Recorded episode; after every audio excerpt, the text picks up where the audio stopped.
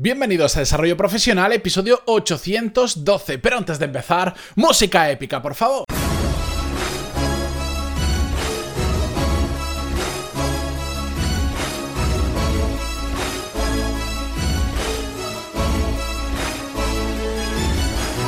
Muy buenos días a todos y bienvenidos a Desarrollo Profesional. Yo soy Matías Pantaloni y como ya sabéis más que sobra, en este podcast hablamos sobre todas las técnicas, habilidades, estrategias y trucos necesarios para mejorar cada día en nuestro trabajo.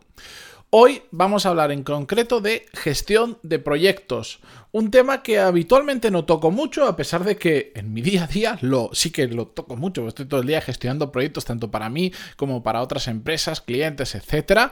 Em, y que es un, es, un, tema que quería traer porque lo que creo es que a veces se está convirtiendo la gestión de proyectos en algo excesivamente complicado para lo que realmente es.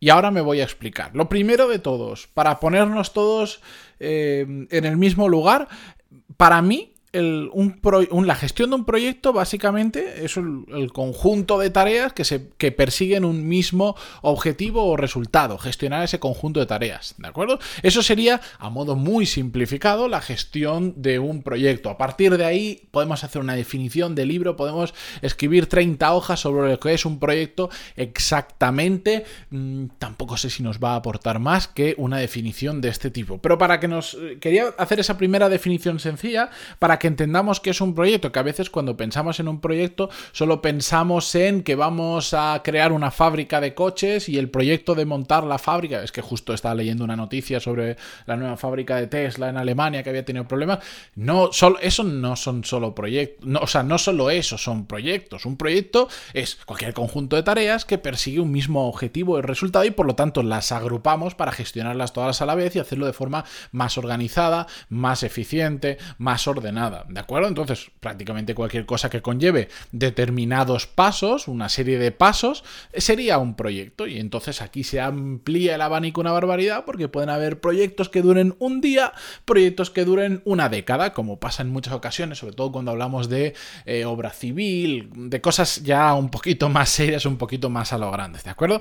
La cuestión es, ¿por qué quiero hablar de todo esto? Bueno, pues como os decía un poco al principio, creo que eh, se ha ido complicando todo demasiado, y esto lo digo en base a mi experiencia, a lo que he visto, a lo que he vivido, pero sobre todo a lo que he sufrido, porque he sufrido gestiones de proyectos desastrosas que mm, terminaban haciendo difícil algo que realmente es mucho más simple en una gran mayoría de ocasiones.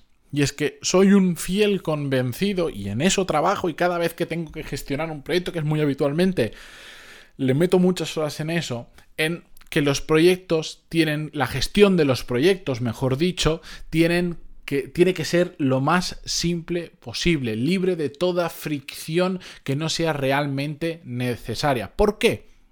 Porque cuando todo este proceso lo hacemos excesivamente complejo, que intervienen demasiadas personas, que hay más pasos de lo que deberían, que hay más burocracia de la que tendría que haber, dejan de, hacerse de forma ordenada y empezamos a ser reactivos a lo que ocurre y no proactivos. Cuando tú gestionas un proyecto, lo que estás siendo, cuando lo haces bien, es proactivo. Estás teniendo en cuenta todas las fases por las que vamos a pasar, todas las tareas que se van a hacer, en qué orden se van a hacer, quién las, quién las va a hacer. Incluso puedes tener hasta un plan de contingencia de, oye, yo creo que lo podemos hacer en esto, pero ¿qué pasa si hay algún retraso que no viene de nosotros, que viene de fuera? Porque puede intervenir eh, mucho muchos factores externos. Bueno, pues este es el plan de contingencia, cambiamos esto, hacemos esto, quitamos lo otro, lo que sea. Estamos siendo proactivos, estamos pensando por adelantado todo lo que puede ocurrir y lo estamos planificando. Cuando un proyecto se hace excesivamente complejo, que deja de tener sentido el gestionarlo como lo teníamos pensado, porque es tan complicado que, no se puede gestionar de forma ordenada o no se puede seguir el proceso tan complejo que hemos creado, la gente deja de seguirlo y la gente empieza a ser reactiva. Yo voy haciendo y de ahí lo que vaya saliendo ya a la marcha yo me voy adaptando.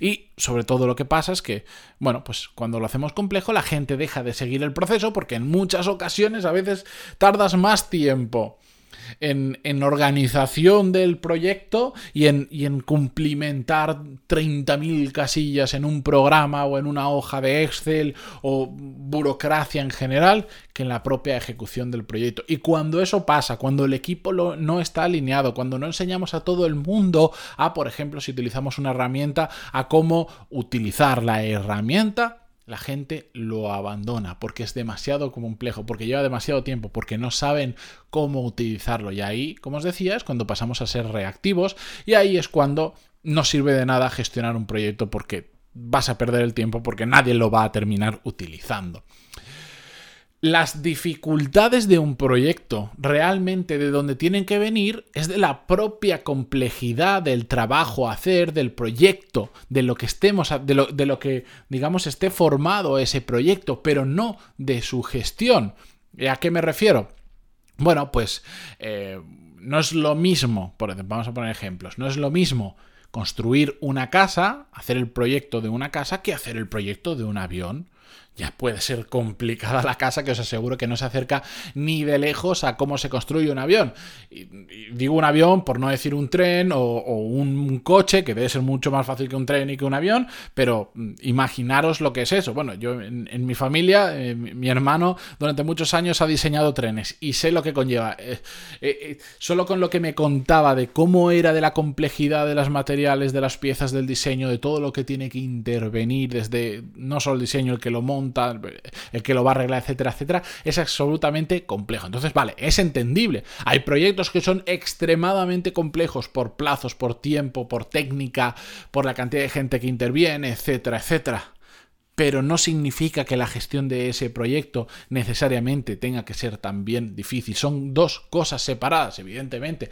A más difícil es un proyecto per se, bueno, vamos a tenernos que parar a organizar y a gestionarlo mejor o con más mimo, con más delicadeza. Pero, de nuevo, no es lo mismo, por ejemplo, decir, bueno, pues imagínate que tiene que la empresa que instalar Microsoft Office, por el motivo que sea, en todos los ordenadores de la empresa para todos los empleados. Pues no es lo mismo eso que integrar un CRM en la empresa en todo el proceso de venta, que cuando son CRMs o Customer Relationship Management, es decir, softwares que ayudan a gestionar a los clientes, cuando tenemos muchos clientes o muchos potenciales clientes, la empresa es grande o tiene muchos pasos, etcétera, porque el embudo de venta es largo, bueno, no me voy a entretener en todo esto, eso es un dolor de cabeza. Y si tienes que migrar, esto lo sé muy de cerca, si tienes que migrar de un CRM que se te ha quedado corto a uno más grande, ya os aseguro, bueno, cuando hace falta consultores solo para hacer esas migraciones ya significa que es bastante complejo. Pero bueno, mm, a lo que me refiero es que la complejidad del proyecto es entendible, la complejidad de la gestión del proyecto muchas veces somos nosotros los que la autoimponemos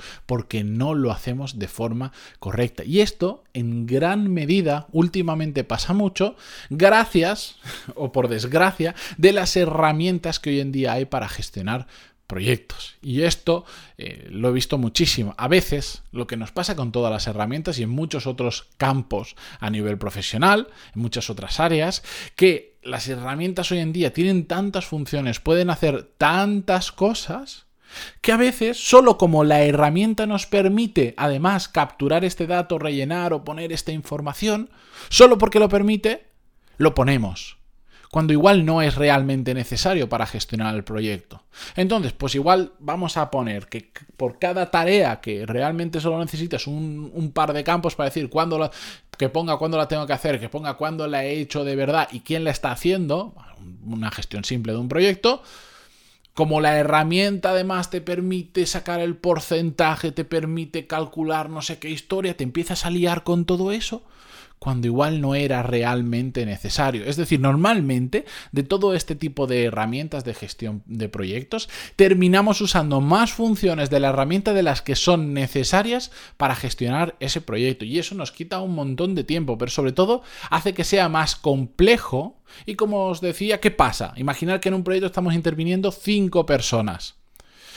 Tú has montado toda la plataforma, has utilizado el programa, lo sabes de lujo, en tu cabeza es súper fácil, pero las otras cuatro personas que igual no lo han tocado tú como tú o no lo han tocado nunca ese software, cada vez que terminan una tarea o que tienen que ver qué es lo que tienen que hacer, se tienen que meter en el software y tienen que pasarse una hora rellenando datos porque podemos, porque tenemos la capacidad de pedir todos esos datos, aunque después no tengan valor, ¿Qué pasa? Que la gente deja de usarlo. O a nosotros como líderes o gestores de ese proyecto tenemos que estar todo el día insistiendo y machacando a la gente, usa la herramienta, usa la herramienta, usa la herramienta, que cansa, cansa muchísimo y resta muchísimas energías. Por eso, lo que tenemos que hacer es simplificar, realmente pensar cuáles son las necesidades del proyecto que vamos a gestionar o que se está gestionando cómo puedo darle la mejor solución a esas necesidades y ya está. Y olvidarnos de que si la herramienta de turno, que también puede ser una hoja Excel, que es infinita y como te permite poner infinitas columnas, infinitas filas, y, ya si sabes utilizarlo de verdad con fórmulas y macros, puedes hacer maravillas, te puedes liar mucho. Hay que ir a lo mínimo e indispensable, porque lo que importa de la gestión del proyecto, ¿cuál es? ¿Qué es exactamente? El resultado. Si después lo hemos gestionado con 300 o con 3 filas de información o columnas, da igual, lo que importa es el buen resultado final. Por eso simplifiquemos nuestra vida, simplifiquemos la gestión de proyectos y hagámoslos fácil, por favor. Es que, es, que a, veces, a veces yo lo veo más complicado hacerlo difícil que hacerlo fácil. Pero bueno, simplemente... Mm, quería retomar este tema de la gestión de proyectos, que como os decía, no habitualmente hablo de ello, pero no sé por qué, porque al final todos los días de una forma u otra estoy gestionando algún proyecto. Pero bueno, seguiremos hablando sobre esto en el podcast. Por cierto, gracias a todos los que me disteis feedback del episodio de ayer. Un montón de gente me escribió diciendo, sí, sí, haz más capítulos sobre oportunidades, así que yo ya me lo he apuntado si no lo habéis escuchado el episodio, escuchad el episodio 811, muy interesante y sabréis de lo que estoy hablando.